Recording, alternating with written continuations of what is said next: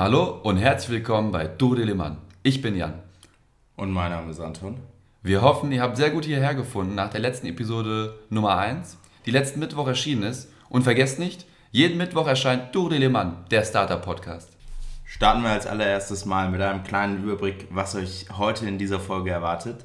Es geht los, wie immer, mit unserem News-Teil, ähm, wo wir diese Woche unter anderem wieder über Y Combinator, wieder über DAOs und äh, für alle Blutwütigen äh, auch eine Runde über den 10x DNA-Fonds reden. Und danach erwarten euch die spannenden Neuzugänge für den Tour de Le Mans Index. Wieder viel dabei, von Klima bis Subscriptions. Also eine gute, Spanne, äh, eine gute Mischung. Aber wie immer starten wir natürlich mit unserem Limo-Teil. Und Jan, heute habe ich das erste Mal eine Limo mitgebracht und die heißt Super Soda. Ja, die sieht schon mal sehr, sehr cool aus. Lass uns doch erstmal einen Schluck probieren. So, Jan, wie hat es dir geschmeckt? Also, erstmal sehr, sehr natürlich. Ich glaube, für eine Limonade, ich habe jetzt gerade mal kurz auf die Rückseite geschaut. 3,8 Gramm Zucker auf 100 Milliliter. Wir hatten ja letzte Woche schon Lemonade, die quasi den Status Limonade ab, äh, aberkannt bekommen haben. Und die äh, Super Soda, Zitrone, Minze plus Brennnessel, da muss ich auch erstmal, war ich erstmal kurz schockiert, dass ich jetzt hier, ich dachte gleich, dass meine Kehle gleich komplett abfackelt. Ähm, aber es schmeckt tatsächlich sehr, sehr lecker. Und auch jetzt zum Nachhinein nochmal zu wissen, dass es in Anführungszeichen eine gesunde Limonade ist oder für Limonaden, sehr, sehr, sehr, sehr nice. Also würde ich auf jeden Fall nochmal nehmen.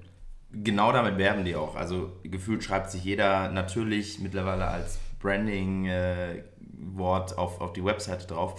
Was mich gecatcht hat an der Limonade war, das hat mich so ein bisschen erinnert, wie ich mir jetzt vorgestellt hätte, dass in der DDR eine Limonade vermarktet worden wäre. Also mhm. sehr simpel, ein bisschen fast schon altbacken, aber was sich natürlich in dem jetzigen Limo-Scheme oder Limo-Welt relativ äh, herausstrichen lässt. Letzter Kommentar kurz zu Brennnessel. Ich glaube, da schmeckt man wirklich raus, dass diese, die, also Zitrone, Minze ist ja eine klassische Kombination und die Brennnessel ist so der letzte Twist hinten ran und dieses so leicht kräuterig würzige, das, das macht sie zum, für mich persönlich ähm, tatsächlich jetzt zu einer der besten Limonaden, die ich so aus dem Supermarkt probiert habe.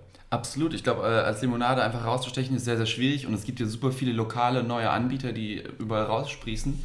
Und die haben es schon ganz gut geschafft, einen super guten Geschmack zu treffen, gleichzeitig sich abzuheben. Aber wer sich vielleicht auch abheben wollen würde, ist Charles. Über die haben wir letzte Woche gesprochen. Und jetzt gibt es eigentlich relativ spannende News aus Indien, glaube ich. Und zwar gibt es eine neue Partnership zwischen Meta und ähm, die erlaubt, also Meta, Facebook, die erlaubt jetzt äh, Indern in, auf WhatsApp einen Shop durchzubrowsen und dort seine Groceries, äh, Grocery Shopping zu machen. Also ich glaube, eine ganz gute Parallele wäre, stell dir vor, du bestellst bei Gorillas, aber du gehst nicht in die Gorillas-App, sondern du machst halt eben genau in WhatsApp drin. Und das ist ja genau der Use Case, den Charles, äh, das Berliner Startup, das wir letzte Woche auch besprochen haben, quasi attackiert. Und es war auch genau das Thema, was wir letztes Mal schon aufgegriffen haben, dass du super großes Risiko hast, dass quasi Facebook oder WhatsApp in dem Sinne diesen Service einfach selbst mit einbettet. Wie schätzt du jetzt die Lage für Charles ein? War es das jetzt schon wieder für die? Ich glaube, wichtig ist zu verstehen, es handelt sich ja hier um eine Partnerschaft zwischen Meta und Geomart. Geomart ist jetzt ein bisschen größer gewesen als Charles äh, oder ist halt eben auf der Retail-Seite schon voll etabliert gewesen, wenn Charles ja nur die Plattform ist. Entscheidend wird wahrscheinlich sein für Charles zu entscheiden, glauben Sie, Sie sind stark genug, um selbst gegen Partnerschaften, die Meta selber schlägt, Ihr Produkt zu platzieren und, und ein Competitor zu sein? Oder sollten Sie selber versuchen, an, an eine Partnerschaft ranzukommen? Insgesamt, äh, das, hat, das hatten wir letzte Woche nicht erwähnt gehabt, ist ja dieses ganze Social Commerce Thema oder, oder die Super-App, die dahinter steht, WeChat, die es geschafft hat, wirklich in, in China, hm. dass super viele Leute WeChat auch als Payment äh, als auch als Messenger zu verwenden da reinzustechen. Ich glaube, wir, wir, erleben jetzt gerade wirklich so diese Kommerzialisierung von WhatsApp und das ist erstmal, glaube ich, für Charles kurzfristig ein, Trend, wo sie mit dem Strom schwimmen können und ihnen erstmal Rückenwind gibt, ja. als dass es jetzt ein Warnsignal wäre dafür, dass, dass Facebook sie dominieren und, äh, und im Zweifel äh, abbürgen wird in ihrer ja. Also WhatsApp ist ja auch generell irgendwie ein spannendes Thema. Du sagst ja, wir erleben jetzt so den Anfang der Kommerzialisierung. Ich habe das Gefühl, das hat man schon das ein oder andere Mal empfunden. Also es gab ja auch hin und wieder mal Leute, die schon teilweise irgendwie auf Jahresbasis schon so kleine Abos quasi für WhatsApp zahlen mussten. Und dann gab es eine, eine kleine Masse, die musste zahlen. Es gab eine Masse, die musste nicht zahlen, weil sie irgendwie schon früher gedownloadet hatten oder quasi Early Adopter von WhatsApp waren. Also irgendwie, irgendwie ganz interessant. Bei WhatsApp hatte ich schon öfters das Gefühl, dass sie versucht haben, jetzt quasi anzufangen, den äh, Business Case äh, auszuspielen.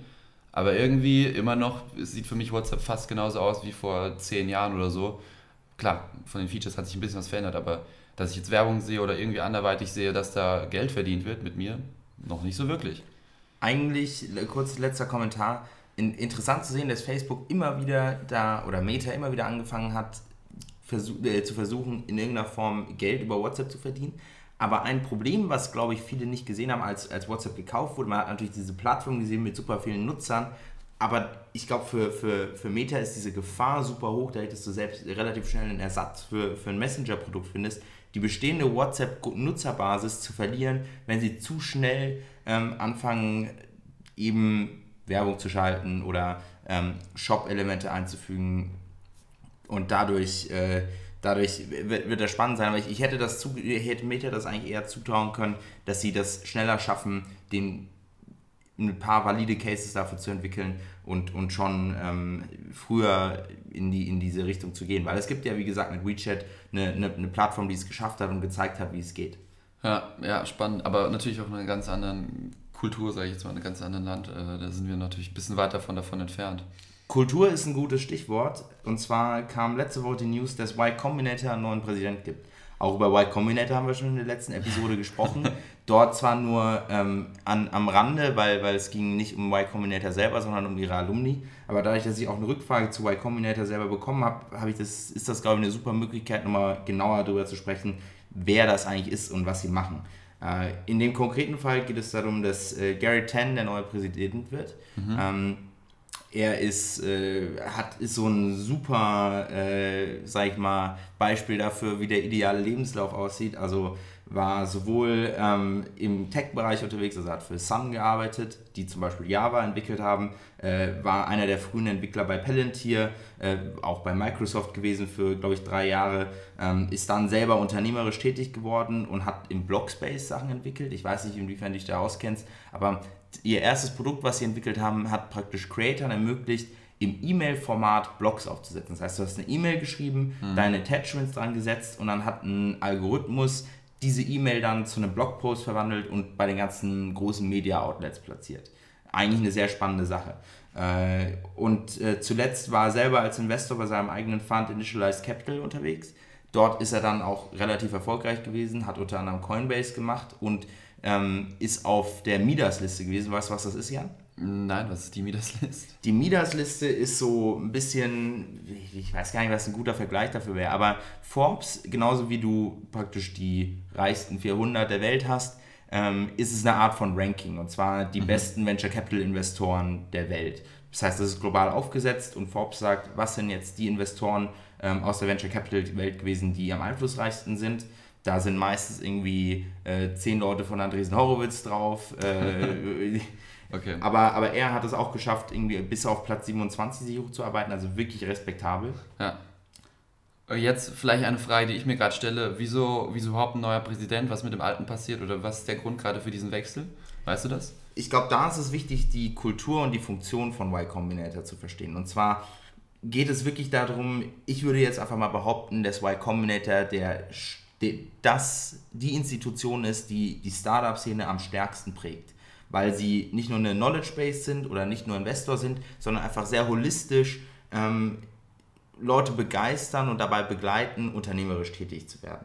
Jetzt muss man aber auch verstehen, äh, der vorherige Präsident hieß äh, Jeff Ralston ähm, und hat Y Combinator knapp zehn Jahre geleitet. Und irgendwann, dadurch, dass es ja auch bei Startups viel um das besagte Wort Innovation geht, ja. ähm, braucht man immer wieder eine neue Perspektive. Und jeder kommt natürlich, jeder Präsident kommt immer mit, mit einer Liste an Themen, die, ähm, die er umsetzen möchte. Ja. Und wenn die sehr weit sind, dann braucht es wieder jemand Neues, der, der sie neu umsetzen kann.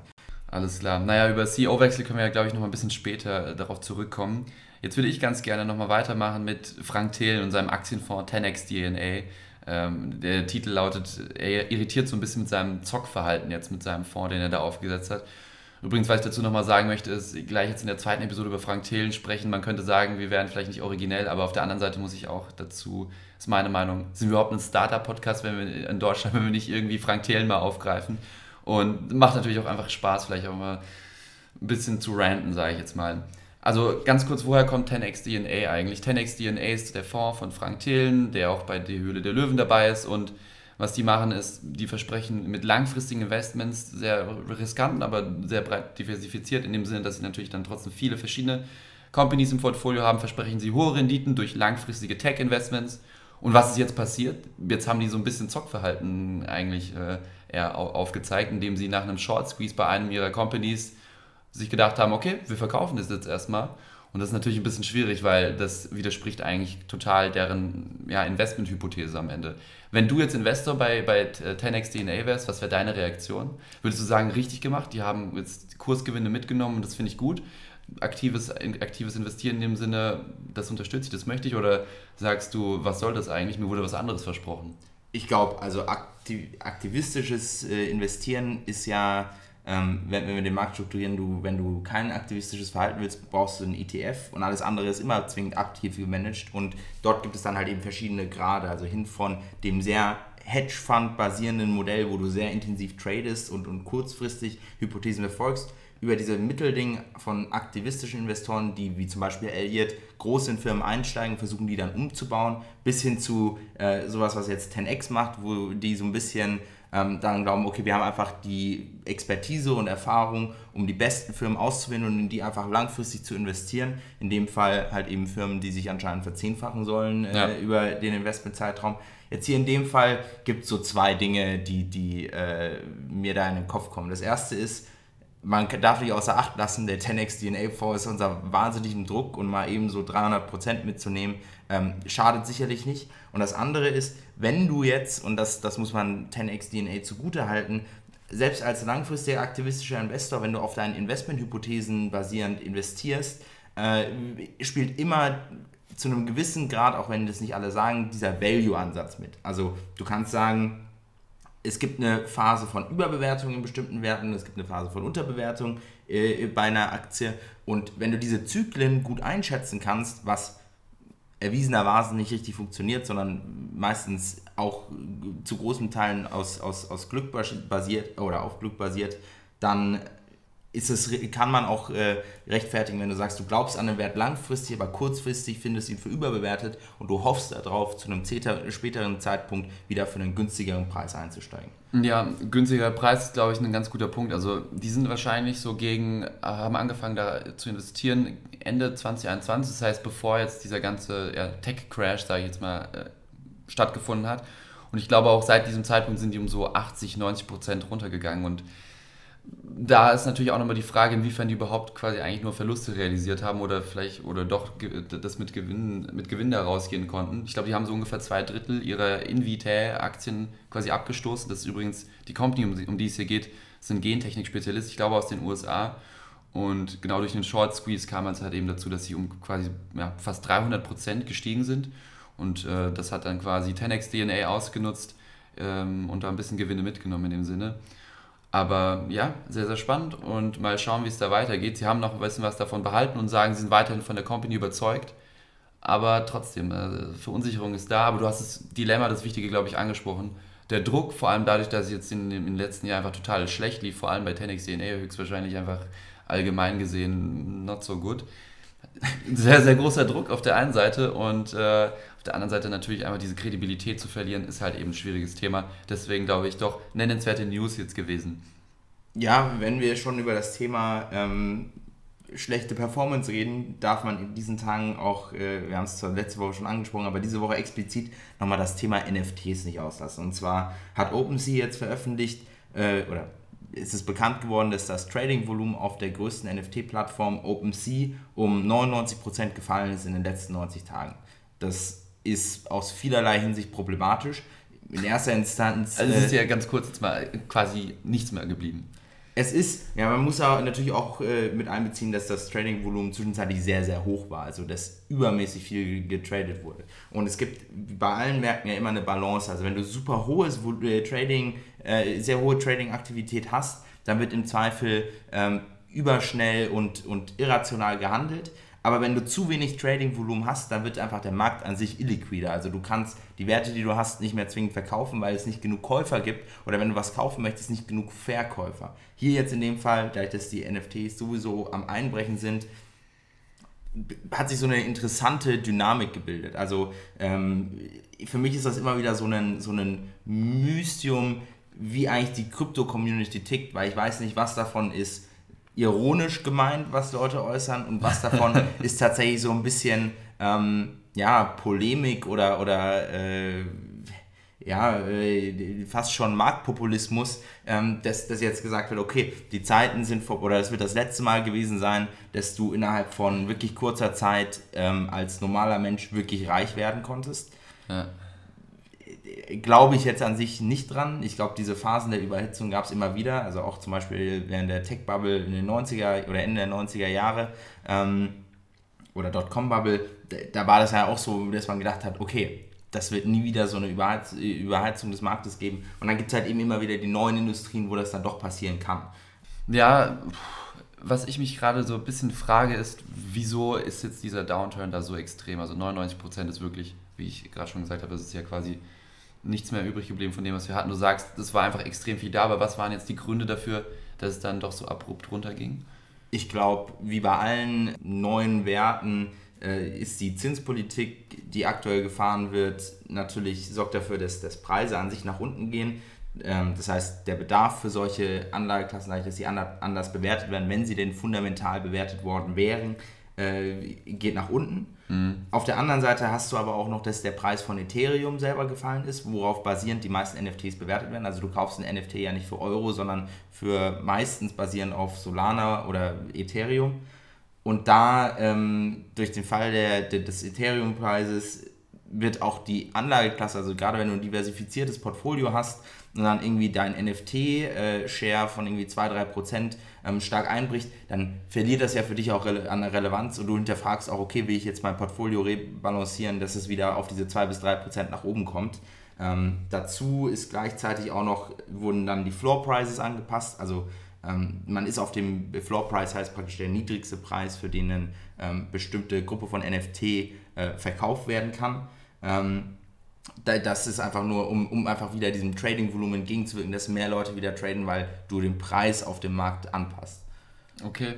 Vielleicht nochmal eine letzte Frage, um das jetzt ein bisschen abzuschließen. Was glaubst du, ist jetzt so ein bisschen der Einfluss auf, also ein bisschen zukünftig gesehen, jetzt auf das ganze NFT-Ökosystem? Ich glaube, ein, ein ganz interessantes Beispiel ist die, wie, wie stark eingebunden NFTs dann doch am Ende für, für die klassische Finanzindustrie waren. Also viele Löhne wurden zum Beispiel auch durch äh, NFTs ähm, gebackt oder collateralized, sagt man im Englischen. Ähm, und da gab es einen Anbieter für, der hieß BendDAO, ähm, die nichts anderes gemacht haben, als NFTs zugänglich zu machen für praktisch Darlehen. So, äh, und die haben jetzt natürlich auch angepasst auf diese viel größere Illiquidität ein, konservatives oder mhm. konservativeres äh, ja, Regeln und Richtlinien aufgesetzt. Mhm. Das heißt, die Preise, zu denen ein NFT, unterliegendes NFT bei Zahlungsunfähigkeit verkauft werden kann, geht nach unten. Und es zeigt so ein bisschen auf, NFT ist nicht diese freie, unregulierbare Aspekt des Finanzmarkts, sondern auch die Realwirtschaft hat Einfluss darauf, wie, Le wie Leute die, die so, so eine Asset behandeln können. Und, und das finde ich eigentlich besonders interessant. So, jetzt würde ich einfach mal ein bisschen weitermachen mit einem ganz starken Kontrast. Woanders läuft es super, super gut und zwar im Fleischersatzmarkt. Ähm, es geht hier um Planted, ja, so heißt das Unternehmen. Ich, äh, und zwar äh, kommt es aus der Schweiz, ist ein ETH-Spin-Off, gegründet 2019. Und was haben die jetzt gemacht? Die haben jetzt weitere 70 Millionen Schweizer Franken in deren Series B eingesammelt. Und das passt eigentlich ganz gut nochmal auch jetzt zu unserem Index. Wir haben ja Mosamid mit eingeführt und generell das ganze Thema Health, Food wohin es in, in, in, in Zukunft einfach hingeht. In-vitro-Fleisch haben wir diskutiert. Und ich glaube, es ist einfach nochmal sehr bemerkenswert, dass in so einer doch relativ frühen Stage schon wieder so viel Geld eingesammelt wird zu dem jetzigen, äh, bei dem jetzigen Marktumfeld. Was glaubst du, wie ist das überhaupt möglich, dass es jetzt doch bei, auf der einen Seite bei manchen Companies so gut läuft und bei anderen so schlecht? Ich meine, das ist schon ein Ausrufezeichen, oder? 70 Millionen? Das ist ja ein relativ stark diskutiertes Phänomen. Also wieso wird jetzt gerade noch so viel Geld in Startups, äh, in manche Startups investiert, wenn es ein, ein, Großteil des Marktes sich beklagt, dass es kein Geld gibt? Da spielen so ein paar Faktoren mit rein. Das erste ist, das Geld ist ja tatsächlich da. Also viele VC-Funds haben sehr, sehr große Fundraising-Runden gemacht. Äh, und Geld eingesammelt, was sie jetzt natürlich auch investieren müssen, weil sonst ist die Performance äh, ähm, des Fonds negativ beeinträchtigt, weil je früher in der meistens so zehnjährigen Laufzeit des Fonds du investierst, umso mehr kannst du von dem Compounding-Effekt auf deinen auf dein Investment profitieren. Ist ja logisch, sonst könnten die ganzen Leute, die es rein investiert haben, auch einfach auf der Bank liegen lassen. Also. Genau. Äh, technisch ist es tatsächlich sogar so, dass das Geld noch nicht äh, bei, den, bei den Fonds selber liegt, sondern die es dann einfach nur callen, nennt man das. Also abrufen von den Investoren, die es committed haben, sobald sie ein Investment machen. Also theoretisch liegt das Geld auch noch für den Investor irgendwo zur Verfügung. Mhm. Er hat das aber zu, äh, praktisch committed im Vorhinein und es liegt im Interesse des Funds, jetzt zu investieren. Daher ist es verständlich, dass VCs immer noch, sage ich mal, viel Geld in Startups stecken und wenn du sagst, okay, wir haben jetzt eine bestimmte eher konservative Einstellung dazu, was ein Startup liefern muss, selektionierst du einen großen Teil des Marktes aus, aber gerade wenn du schon Revenues generierst, wenn du einen starken Rückenwind hast, wenn du eine klare Vision hast, wie du dein Produkt an den Markt bringst und skalierst, dann hast du A, ähm, wahrscheinlich in deinem Pitch äh, auf, auf unserer äh, äh Startup-Buzzword-Liste äh, drei oder viermal Bingo gerufen. Äh, aber auf der anderen Seite bist du natürlich wahnsinnig attraktiv und dann kann man relativ verlässlich auch da als, als, äh, als VC sagen, okay, ich stecke da jetzt eine große Summe an Geld rein. Okay, okay, cool. Ich habe übrigens noch mal ein kleines Easter Egg, was einfach ich im Zusammenhang mit Planted hier auch gefunden habe. Und zwar viele von euch mag der Name Tim Raue wahrscheinlich auch ein Begriff sein. Ich glaube auch du bist ja jemand, der äh, Essen sehr, sehr, sehr genießt und ähm, ich glaube, war, du warst schon mal bei Tim Raue, oder? Also Tim Raue ist für mich so ein bisschen was wie ein Gott. Ja. äh, also auch für, für alle Essensinteressierten, die Chef's Table-Episode mit ihm, das ist sehr der hat so diesen Kreuzberg-Straßenjungen-Vibe, aber ist halt eben in der Luxusindustrie unterwegs und ähm, ich meine, jeder, der die Möglichkeit hat, mal in, in Berlin in, äh, ins äh, Restaurant Tim Raue zu gehen, würde ich das äh, wärmstens ans Herz legen. Also es ist wahrscheinlich einer der besten, ähm, wenn nicht sogar, ja doch einer der besten, würde ich einfach mal sagen, äh, ja, Menüs, und, die ich mal hatte. Und genau jetzt ist auch der richtige Zeitpunkt, um bei Tim Raue vorbeizuschauen. Du hast, glaube ich, ganz gut angesprochen, das ist ein cooler Typ, auch ein bisschen jemand, der einen neuen Wind, frischen Wind mit reinbringt.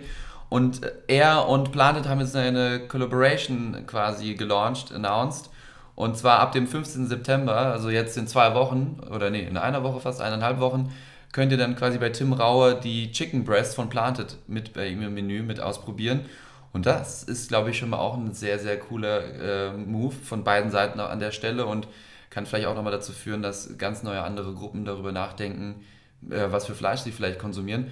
wenn wir wieder über das Thema, welches, welches Fleisch man konsumiert, reden, wir hatten ja, wie gesagt, Mosamid und Volta Green Tech ähm, ich würde jetzt mal hier sagen, das ist ja jetzt eigentlich eher eine, ein Competitor zu beiden, äh, aber auch nochmal über eine ganz andere Lösung. Also wenn wir jetzt darüber reden, wie wir Fleischkonsum in Zukunft sustainable machen, haben wir ja, wie gesagt, wir haben ja deine äh, Index Company, Volta Greentech, die versuchen den Methanausstoß und den, äh, quasi die Püpse von den Kühen zu reduzieren.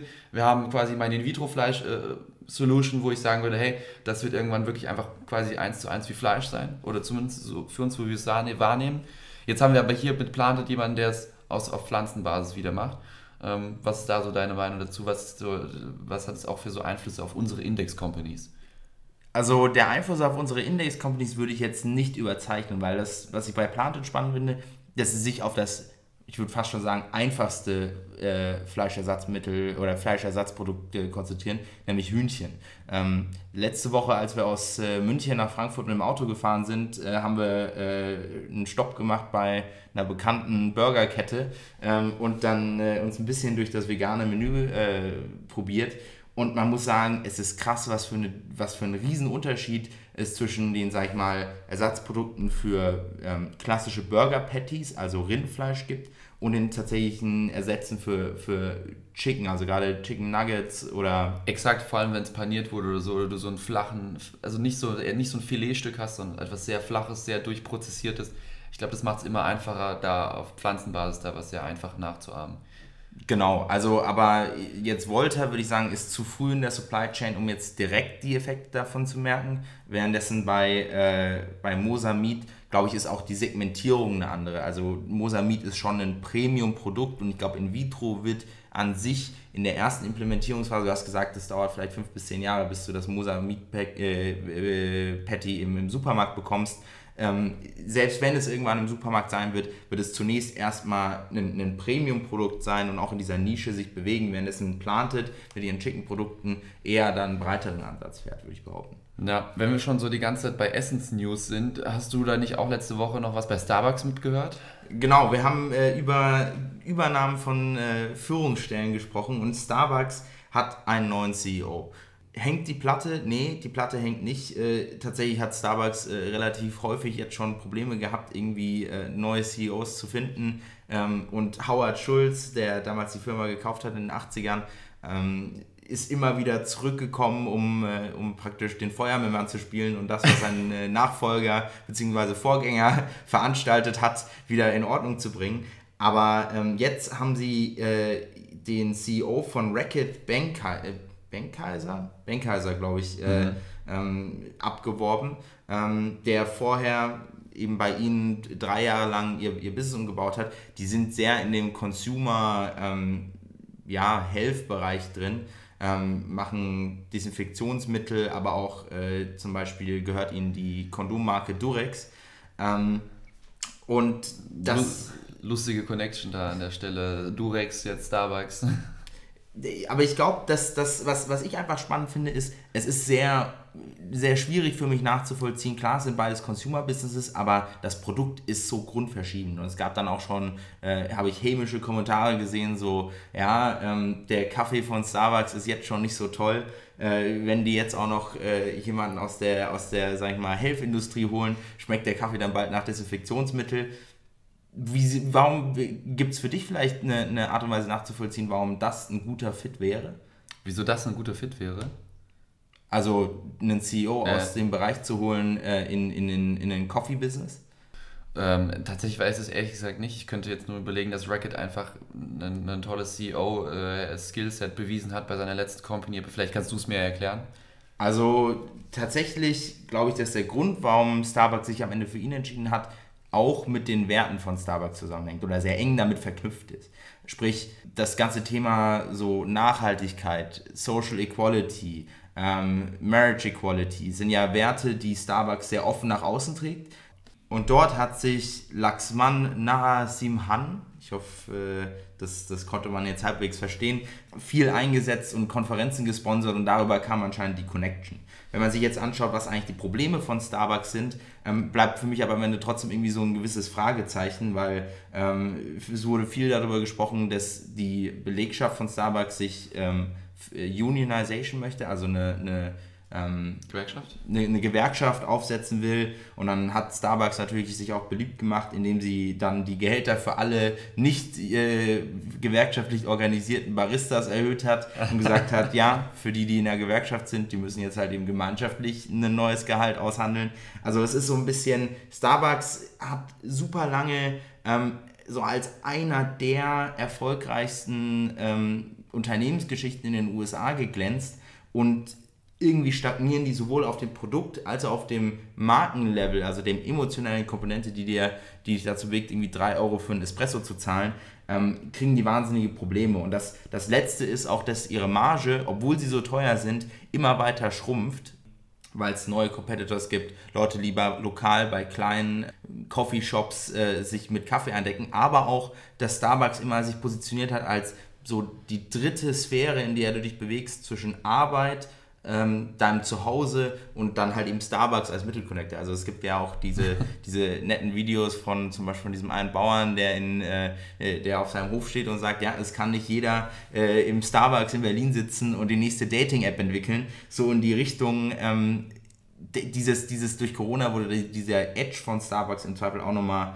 verringert. Absolut. Ich glaube, Starbucks ist ein sehr, sehr großer Case, sehr spannender Case und wieso es bei denen jetzt nicht mehr so gut läuft, könnte wahrscheinlich eine ganze Episode für sich alleine füllen.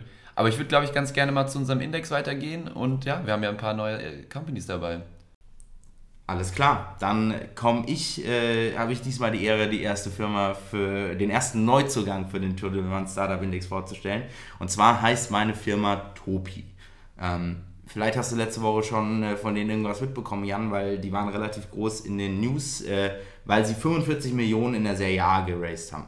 Das ist aus zwei Gründen interessant. Erstens ist es für ein deutsches Startup relativ viel, gerade weil sie ähm, First-Time-Founder beide sind. Ähm, und auf der anderen Seite haben sie äh, aus diesen 45 Millionen nur 15 Millionen als Equity geraced und 30 Millionen als Debt. Hörer der ersten Folge wissen, wir haben bei äh, Celonis schon mal drüber gesprochen, ähm, was, wieso sollen Startups Debt aufnehmen und, und was entwickelt sich da gerade. Hier in dem Fall ähm, einfach nochmal in der früheren Phase macht das für mich super interessant. Was macht Topi jetzt genau? Topi hat äh, sich überlegt, wie kannst du Hardware as a Service zu einem Produkt machen.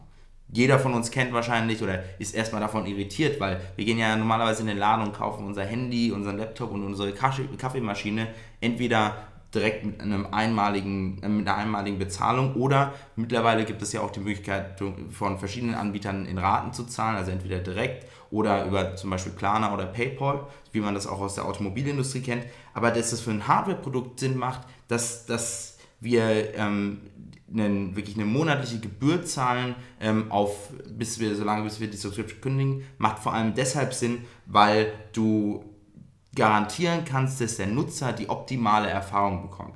Nicht nur kriegst du das Produkt, sondern auch so Services wie äh, die Versicherung und die Reparatur sollen sicherstellen, dass du einfach überhaupt keine Probleme mit deinem Produkt hast, wo du dich selber drum, drum kümmern musst, sondern dass dir das alles jemand anderes abnimmt und dafür zahlst du einen leichten Aufschlag auf, wenn du das Produkt normal einfach nur als Hardgood äh, kaufen würdest. Aber du kannst auch besser planen, ähm, wie deine Ausgaben für, für dein, dein Hardware-Produkt aussehen. In letzter Instanz ist es interessant zu sehen, wie, wie arbeitet Topi jetzt gerade dran. Topi ist in erster Linie die Infrastruktur, die es jedem Anbieter von solchen äh, Hardware-Goods ermöglichen soll, ein Subscription-Modell für ihre Hardware-Produkte anzubieten. In erster Linie hat man jetzt aber eine Partnerschaft mit Gravis gefunden, äh, in der man ähm, praktisch ihre Hardware-Produkte mit Topi zusammen zu, in, in diese Subscription-Infrastruktur einwickelt und dort auch schon in ersten Testversuchen herausgefunden, dass Kunden häufiger zurückkommen, um neue äh, Subscriptions abzuschließen und gleichzeitig auch noch eine bessere Erfahrung mit den, mit den gekauften Produkten haben. Und was, wie sieht es aus mit dem Gründerteam? Das Gründerteam ist sehr interessant. Ich hatte es vorhin schon angesprochen gehabt. Es sind beide, äh, die, es ist für beide das erste Venture, was sie nachvollziehen. Jedoch ähm, haben sie beide einen ziemlich beeindruckenden Hintergrund. Also sie sind top akademisch ausgebildet von Institutionen wie Harvard, Oxford, äh, ja, Bocconi bin ich jetzt befangen, würde ich jetzt nicht mehr als Top-Institution abstellen, aber man muss zugutehalten, dass äh, äh, die Charlotte Palua dort auch Valedictorian war, also Jahrgangsbeste, also so schlecht kann es schon nicht sein. Wichtig wäre zu verstehen, dass sie zum einen sehr viel praktische Erfahrung mitbringen. Zum Beispiel ähm, aus, war äh, einer der Gründerinnen bei Apple und hat dort äh, drei Jahre lang versucht, ein Subscription-Modell äh, äh für ihre Hardware-Produkte zu entwickeln. Und auf der anderen Seite ähm, kam Estelle Merle von einem äh, Startup aus den USA und hat dort ihre Expansion geleitet, äh, die jetzt mittlerweile, glaube ich, mit über drei Milliarden bewertet sind in der Mobilitätsindustrie. Und daher gab es einfach auch die Möglichkeit, in Anführungszeichen für die Venture Capital Investoren, das waren jetzt hier in dem Fall unter anderem einer der größten US äh, Venture Capital Fonds aus dem Silicon Valley, Index Ventures und dem äh, schwedischen Fonds Creandum, ähm, reinzugehen und zu sagen, okay, das, das ist es, das ist was, wo wir unbedingt mit dabei sein sollen. Und natürlich auch ist die, die Möglichkeit nach außen zu kommunizieren mit einem rein weiblichen Gründerteam eine, eine sehr interessante. Okay, du hast es ja schon ein bisschen angesprochen, man kennt es so ein bisschen so aus der, aus der Autobranche. Also ich vergleiche das jetzt für mich so ein bisschen mit so Leasing, also dass du ein Hardware-Produkt bekommst, aber die ganzen Services zum Beispiel, wenn du jetzt ein Auto liest bei, sagen wir mal, Mini, dann hast du zum Beispiel deine, deinen Service, den du alle zwei oder jedes Jahr machen musst, kommt ja darauf an, wie, wie alt dein Auto ist und so weiter, dass das mit inbegriffen ist sozusagen. Habe ich das richtig verstanden? Also genau das, das geht, Leasing ist ja jetzt nicht nur der Kauf auf Raten, sondern da ist mehr mit drin.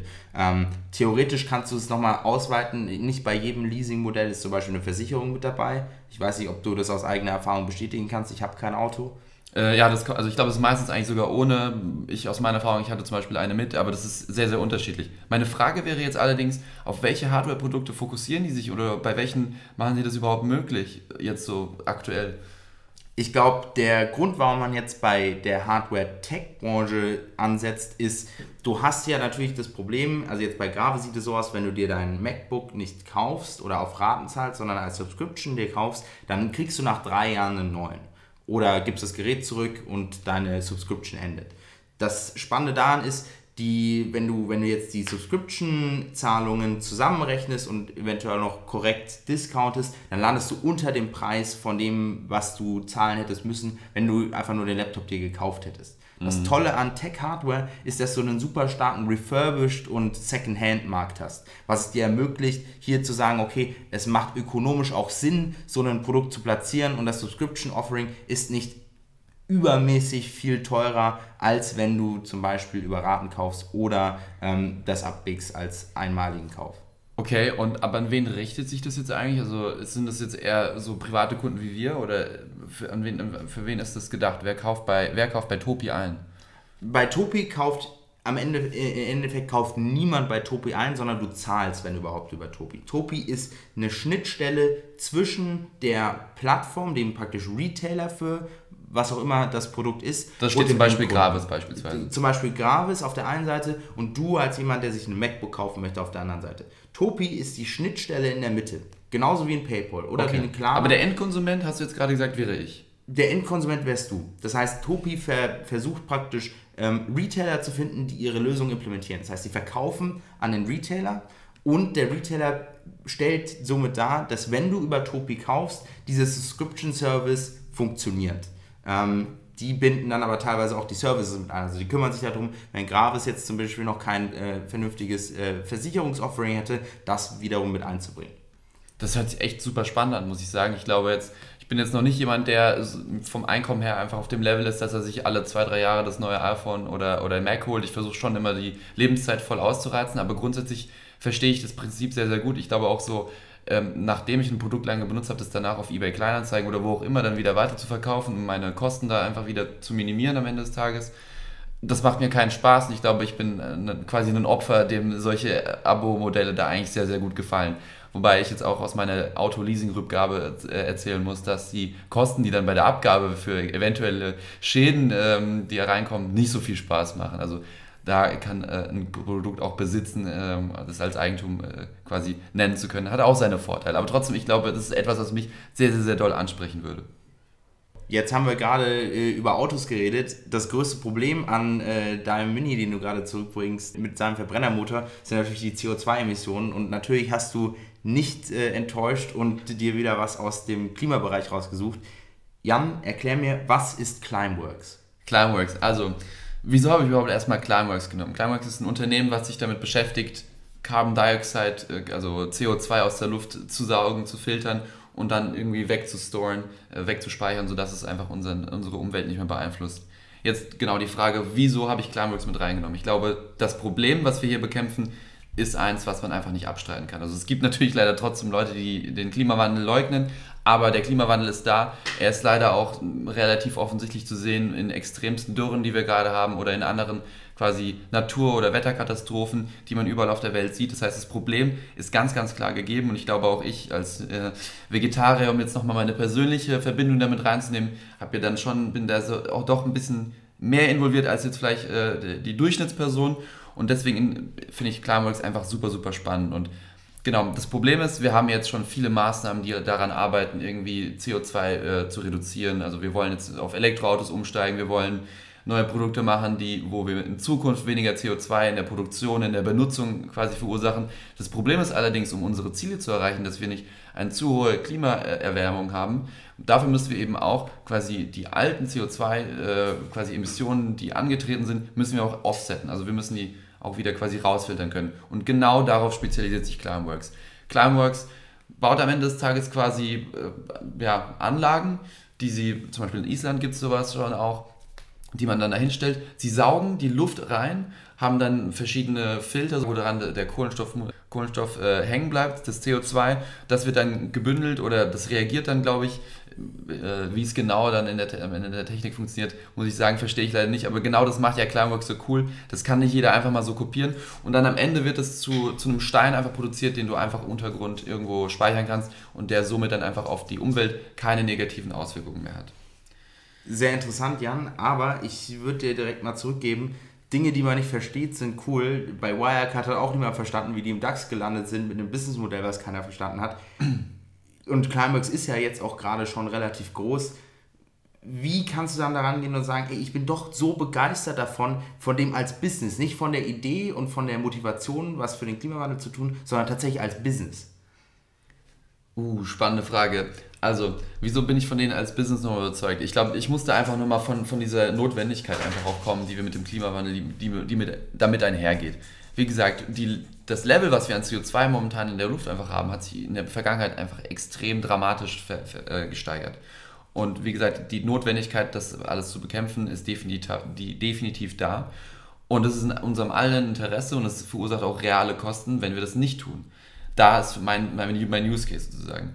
Was ganz lustig ist, die bieten auch jetzt schon ein Produkt an, was dir und mir oder einfach euch zuhören, individuellen Personen, es ermöglicht jetzt schon quasi CO2 aus der Luft rauszufiltern. Du kannst auf deren Website gehen, wir können das auch gerne nochmal in die Show Notes reinhauen und quasi wie, in so einem Abo-Modell eine gewisse Kilogrammanzahl an CO2 filtern und quasi das Rausfiltern ähm, dafür bezahlen. Das ist vielleicht da schon mal so ein bisschen der Business Case.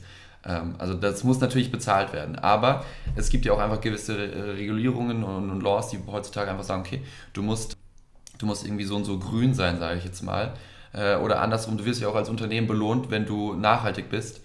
Beispielsweise hat auch Microsoft jetzt, glaube ich, insgesamt eine Milliarde gebündelt und gesagt, das investieren sie jetzt in dieses ganze äh, CO2-Removal und aber auch Capturing, äh, investieren sie da rein. Das heißt, da ist auch Climeworks dann groß mit dabei. Kann gut sein, dass vielleicht dann Microsoft am Ende des Tages ihre eigene plant, irgendwo in den USA oder wo auch immer auch hinstellt. Vielleicht, wieso ich, wenn wir über das Thema, wieso ich, ich verstehe die ja nicht, aber ich habe auch ein ganz großes Belief, dass das Grüner-Team es aber ganz gut versteht. Die kommen nämlich beide von der ETH und haben Maschineningenieurwissenschaften studiert. Beide mit Doktortitel, einer war auch noch an der Berkeley, sind aber First Founder. Das finde ich auch sehr, sehr, sehr spannend. Ich glaube, die verstehen sehr viel von ihrem Feld. Du hast auch gerade schon gesagt, Climeworks ist schon wirklich sehr, sehr, sehr groß. Die haben erst zuletzt ähm, äh, 900 Millionen Franken eingesammelt. Also da ist auf jeden Fall super, super viel schon drin und es ist super viel passiert. Die sind gegründet 2009. Das heißt, du hast einfach sehr viel, was andere Unternehmen nicht mehr einholen können. Und ich glaube, dass einfach dieses Konzept, das habe ich schon einfach mit der Notwendigkeit, dass wir Klimawandel bekämpfen müssen, das kriegst du nicht weg. Der Grund für dieses Business ist definitiv da und ich glaube, für andere einzuholen ist super schwierig, weil Climeworks einfach schon so ein äh, well-established Player ist am Ende des Tages und trotzdem hast du in Zukunft eigentlich noch so viel äh, Wachstumsbedarf. Aktuell sind, glaube ich, die Kosten für pro Tonne CO2 reduzieren bei 1000 Dollar oder 1000 Euro, wie auch immer und das Ziel ist jetzt erstmal langfristig in den nächsten Jahren auf, das auf 100 runterzuschrauben. Und das heißt, wieso bringe ich das jetzt nochmal mit hier rein? Ich glaube, wenn du jetzt auch nochmal über Taxfix nachdenkst, was ich jetzt auch letztes Mal reingebracht habe, ich würde sagen, für mich gehört auch dazu bei, diese, bei diesen Index-Companies, dass die auch noch sehr, sehr viel Potenzial nach oben haben. Das heißt, die sind jetzt schon sehr weit, deswegen sind die sehr, sehr cool, aber ich sehe da noch das Potenzial, da einfach viel mehr draus zu machen. Das ist sehr valide. Also wenn ich es kurz zusammenfasse, sagst du, das Produkt ist in ihrer Industrie das Beste. Die haben ein sehr starkes technisches äh, ja, ähm, Know-how. Know-how und, und, und praktisch äh, Engine, die im Hintergrund läuft. Sie haben schon jetzt auch die Möglichkeit, ähm, das zu kommerzialisieren in äh, verschiedensten Formen und Vielleicht dazu noch mal ganz kurz. Ich habe jetzt noch mal die Zahl aus meinen Notizen rausgefischt. Bis jetzt sind es schon insgesamt 15.600 äh, individuelle, individuelle Climate Pioneers, so wie die es nennen. Das heißt Leute, die dieses, in diesem Abo drin sind äh, und schon äh, freiwillig, jetzt sage ich jetzt mal, äh, CO2 aus der Luft rausfiltern. Alles klar, aber der, der letzte Punkt, den ich noch dazu geben möchte, und sie haben ja natürlich auch die Möglichkeit, hinten raus über die Business-Schiene zu kommen. Also du hast Microsoft und äh, äh, zum Beispiel angesprochen, das ist definitiv ein, ein, ein, wichtiger Case, wenn man jetzt sich zum Beispiel mal anschaut, dass Amazon, ähm, ich glaube, ein paar Milliarden in Employee Benefits äh, investiert hat, äh, weil sie ähm, praktisch Steuer sparen wollen oder keine Profitsteuer zahlen wollen. Ähm, da kann man sich sicherlich auch überlegen, dass bald große Tech-Unternehmen sagen, hey, lass uns doch noch mal ein bisschen mehr dafür tun, dass wir klimaneutral werden. Und noch ein letzter Player, den ich da auch mit äh, reinnehmen würde, sind vielleicht auch tatsächlich komplette Staaten. Also Deutschland. Andere Länder, die wollen versuchen, ihre CO2-Bilanz äh, aufzupolieren, um, weiß nicht, bei gewissen Zielsetzungen, was Pariser Klimaabkommen oder sowas angeht, da auch das einhalten zu können. Deswegen auch da nochmal auf ganz, ganz großer Ebene hast du da einfach ganz andere Kunden. Das ist eigentlich tatsächlich ein sehr guter Übergang. Und zwar, ich weiß nicht, ob du die Heute-Show-Folge kennst, wo am ersten praktisch Sitzungstag des, des, des neuen Bundestags die, die Heute-Show mit Fabian Köster umhergegangen ist und sich erkundigt hat, was für Tipps es für die jungen Parlamentarier gibt. Und alle gesagt haben, das Wichtigste ist, dass du isst und dass du schnell in die Kantine kommst, weil das so ein Riesenproblem sein soll. Und eine Firma, die sich diesem ganzen Kantinen oder sag ich mal Essen in der Mittagspause äh, annehmen möchte, ist AidMe. Oder AidMe, aber ich denke mal AidMe. AidMe als Hintergrund macht am Ende nichts anderes als einen so 8 Quadratmeter Fläche besetzenden Roboter, der deine Kantine ersetzen soll. Wieso ist das interessant?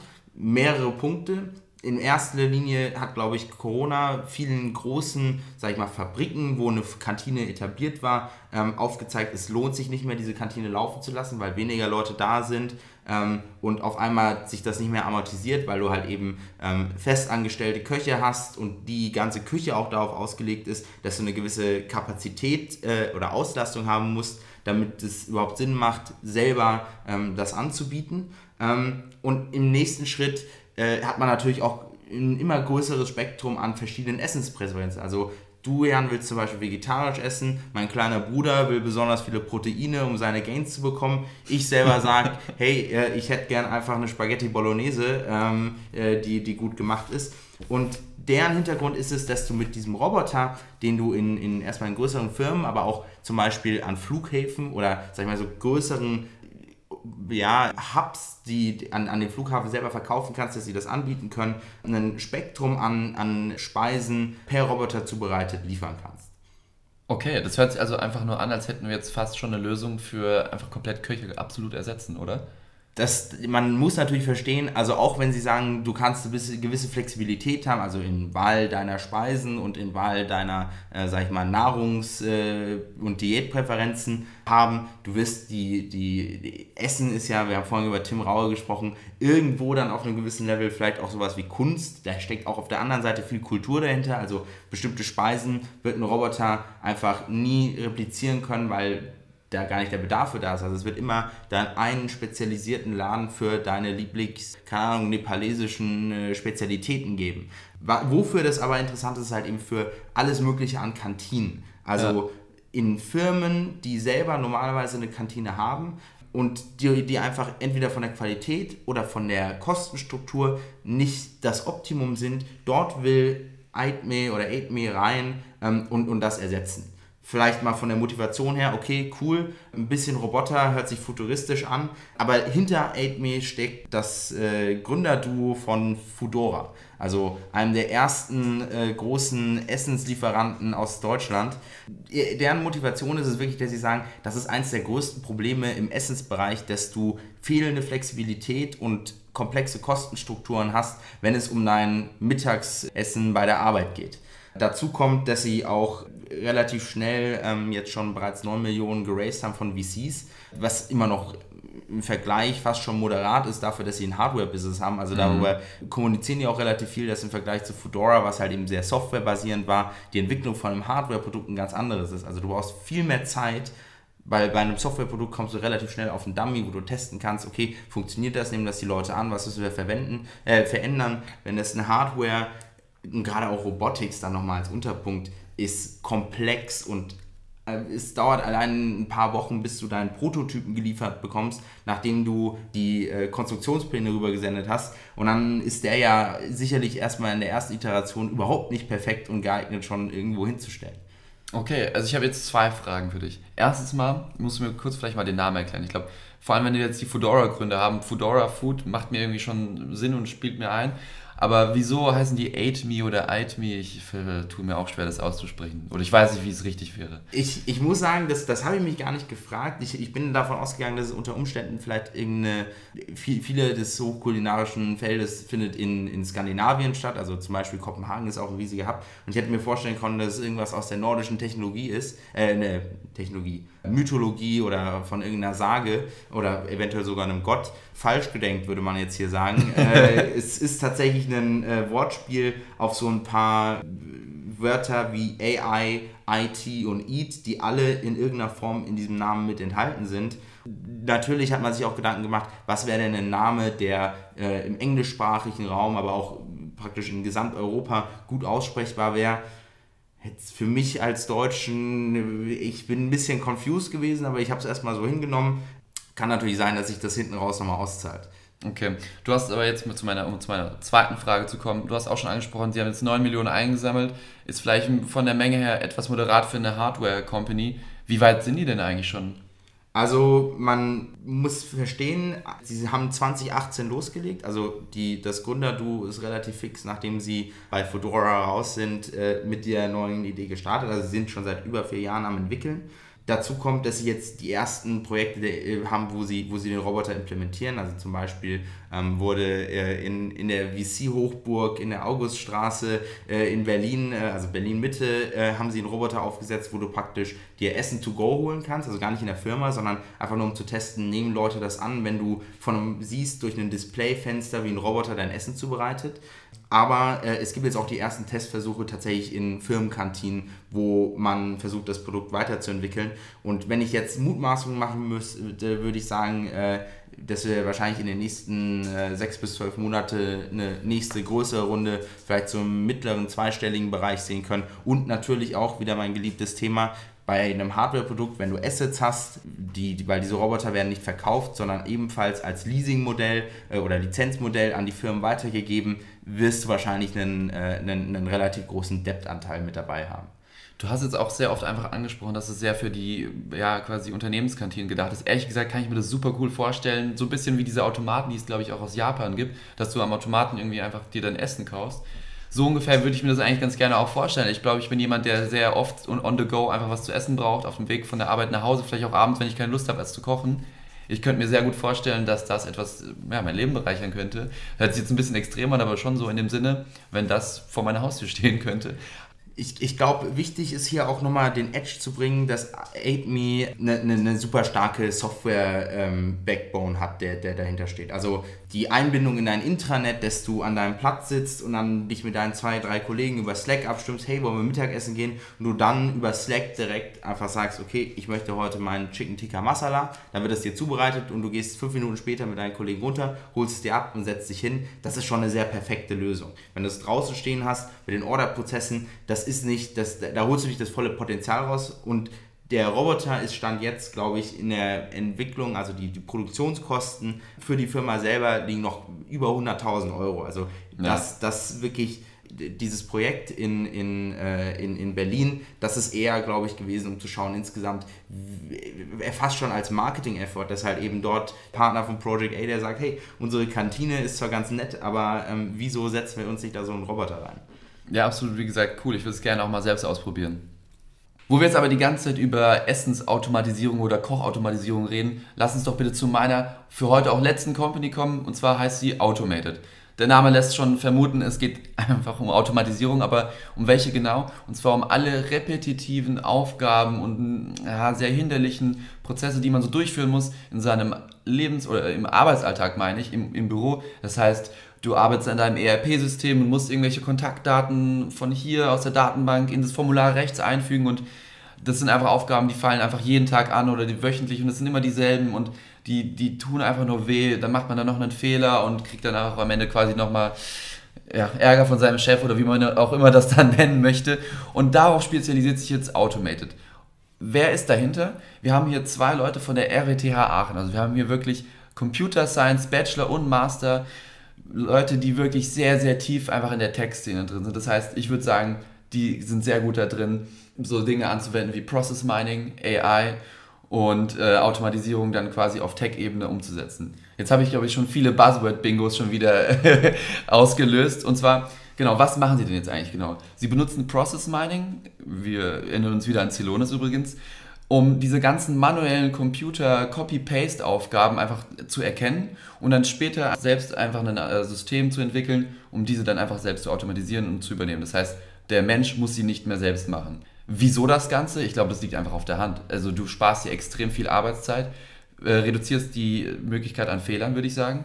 So, Jan, was ich mich jetzt aber frage, wie differenzieren Sie sich eigentlich zu Celonis? Also meine Vermutung wäre jetzt, dass Celonis eher große Enterprises anschaut und eventuell auch in der Produktionskette was verändert, wenn das ein Automated, jetzt spezifischer, keine Ahnung, die Übergabe von Excel-Sheets managt. Ganz genau, also es sind einfach wirklich ganz, ganz unterschiedliche Prozesse, die wir uns hier anschauen. Celonis ist eher äh, quasi sehr high-level, guckt sich das ganze Enterprise an und hier haben wir einfach eine Software, die pro Computer sozusagen Prozesse äh, quasi definiert, bestimmt, die durch ihre künstliche Intelligenz definiert und dann einfach die Programme auch direkt quasi selbst schreibt. Äh, das ist am Ende des Tages No-Code. Das heißt, du hast ja auch generell in Unternehmen vielleicht auch heutzutage schon viele Software-Engineers, die dafür arbeiten, dass diejenigen, die solche repetitiven Tasks haben, dass sie eben nicht machen müssen. Aber anstatt dass du jetzt einen Software-Engineer einstellen musst, der das für dich macht, holst du dir einfach Automated und das macht es halt automatisiert.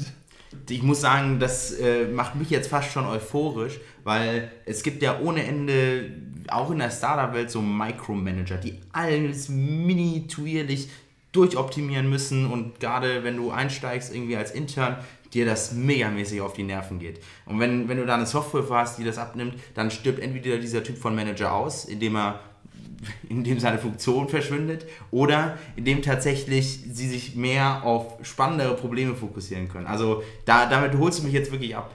Ganz genau, du, du sprichst auch genau den Knackpunkt an, der mich total überzeugt hat bei Automate. Und zwar, das ist dieses universelle Problem, über alle Industrien, alle Unternehmen hinweg hast du einfach immer diese, diese Mengen an Arbeitsstunden, die einfach da rein investiert werden, um einfach eine Organisation und sowas zu haben. Ich glaube, da gibt es so viele Prozesse, die du ganz, ganz einfach automatisieren kannst und da können die ansetzen. Das heißt, ich sehe da einen sehr, sehr großen Total Addressable Market. Das heißt, ja, auch hier, ich glaube auch bei Celonis hast du auch sowas ähnliches. Und du hast es eben auch gerade angesprochen. Ich tatsächlich sehe das auch noch als zweiten Pluspunkt für dieses Unternehmen, wenn wir jetzt aus einer VC-Brille schauen würden. Ich sehe da die Übernahmewahrscheinlichkeit, ja, ich glaube, die ist schon da. Das macht schon Sinn für Celonis, da auch noch mit reinzusteigen. Und es wäre dann jetzt als, aus VC-Brille, wie gesagt, wäre das einfach auch ein relativ smarter Move, da jetzt vielleicht noch einzusteigen und die dann ähm, quasi mit ordentlich Profit danach nochmal rauszuhauen. Aber wo ist nochmal der nächste Knackpunkt, den ich, den ich persönlich ehrlich gesagt sehe, ist, ich glaube, Automated ist auch einer der ersten Schritte, Menschen durch Maschinen zu ersetzen. Du hast so viele Menschen, die momentan in Unternehmen arbeiten und so richtig dumme Aufgaben übernehmen, die, auf die keiner Lust hat, aber die müssen gemacht werden. Und teilweise werden dann wirklich Leute eingestellt, die wirklich einfach nur das machen sollen. In Zukunft haben wir Automated und ja, Arbeitsstellen schwinden, würde ich sagen. Das ist äh, mit, mit dieser freundlichen Botschaft an äh, alle Leute, die äh, wichtiger Teil des Systems sind und äh, einen Job machen, auf den wir beide keinen Bock haben, würde ich sagen, glaube ich, kommen wir zu unserem Ende. Wie immer wären wir extrem dankbar, wenn ihr uns euer Feedback rübergebt. Also wir haben die Kanäle angesprochen. Es geht über E-Mail auf todelemann.gmail.com, es geht über Twitter, wir haben unser Google-Form wir würden uns natürlich nicht nur darüber freuen, wenn ihr uns Feedback übergeht, sondern besonders, wenn ihr Fragen habt. Das hat uns jetzt schon in der ersten Folge wirklich geholfen, dass Leute auf uns zurückgekommen sind und gesagt haben, hey, das habe ich nicht genau verstanden oder kannst du das nochmal genauer erklären? Oder auf der anderen Seite, das finde ich total cool, das finde ich total doof. Das, das ist für uns wirklich mit der wichtigste Impuls, um zu verstehen, was müssen wir machen, damit wir für euch was Cooles machen. Nächste Woche kommt wieder am Mittwoch der nächste Podcast von Tour de Le Mans, wo ihr euch wieder äh, auf äh, spannende News aus der Startup- und Tech-Welt freuen könnt, sowie über vier neue Firmen. Bewertet den Podcast auf der Plattform eures Vertrauens. Und Jan, ich freue mich, nächste Woche mit dir zu sprechen. Ja, ich freue mich auch darauf und ich freue mich auch darauf, dass ihr nächste Woche wieder einschaltet. Und bis dahin macht's gut. Ciao, ciao.